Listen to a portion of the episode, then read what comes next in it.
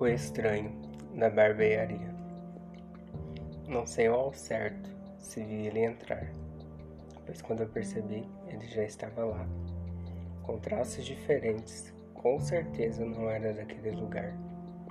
Quando me dirigi a palavra, logo pude perceber que, assim como eu, ele sempre estava a observar.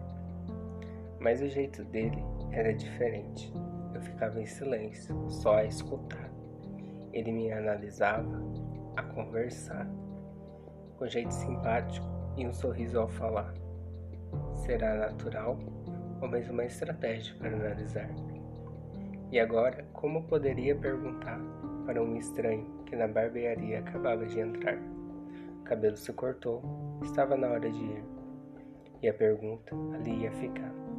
Curioso fato foi aquele, numa barbearia, quando um analista de mente acabava de chegar.